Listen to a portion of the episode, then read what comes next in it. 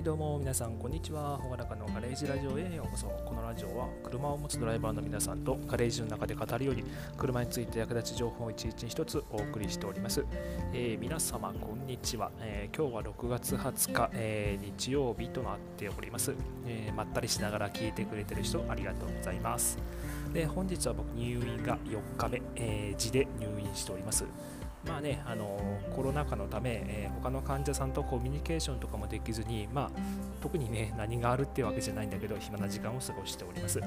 それでは今日もコツコツやっていきましょう。で、今日のタイトルは、えー、退院した後、車の運転はするなといったタイトルで お送りしていきます。で、えっと、昨日はね、車のあの長期保管の話をしました。えー、正直これは結構調べれば出てくる話なんですけど、えー今度はね人間の長期保管について、えー、お話ししていこうと思います。特に、えー、入院されていた方向けのお話です。でえーとまあ、1週間程度ならそこまでね特に問題ってないと思うんですけど、えー、3週間4週間となると話は別だと思います、えー、これは実体験からお話ししていきます。で、えーと数年前に僕1ヶ月半ぐらい入院したことがえー、ちょっと胃腸炎をこじらせて1ヶ月半ぐらい入院したことがあったんですけど、えー、その退院明けに実際に僕はこんなことを不安に思いました、えー、一応3つにまとめてます、え1つ目、え足がねなんかふわふわする。で2つ目、えペダルの踏み加減が分かんない。で3つ目、え信号を見落としそうになる、えじゃそれぞれね深掘りしていきます。で1つ目足がなんかふわふわする。で、えー、これがね多分退院明けじゃないとこれなかなかないんですけど、えー、あなたが思ってる以上に入院生活って筋力がめっちゃ落ちるんですよ。うん、1日の大半をそうもうあのベッドの上で寝転んでもうスマホいじってばっかり。で黙ってても飯は出てくるし眠くなったら寝るしもう食って寝て食って寝てを繰り返して、えー、まあ、太るはずなんだけど、えー、痩せます、うん、規則正しい生活になるんで、えー、僕の場合は筋力が減って体重も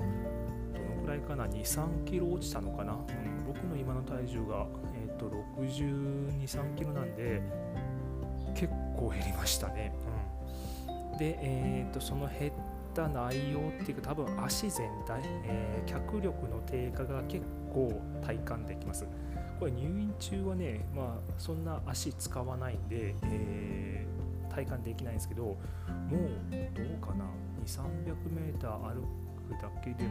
かなりふわふわするような感じです。で2つ目は、えーと、ペダルの踏み加減がわかんないってことですね。で、まあ、地方の方だと毎日車の運転をする人って多いと思います。で、まあ、都会の方だとね、毎日電車乗ると思うんですけど、えー、まあ、自分は慣れてるから大丈夫とか、えー、多少違和感あるけど心配ないよとか、えー、これがね、結構危ないです。で実際に僕が1ヶ月半入院した後いきなり車の運転をしたわけなんですけど、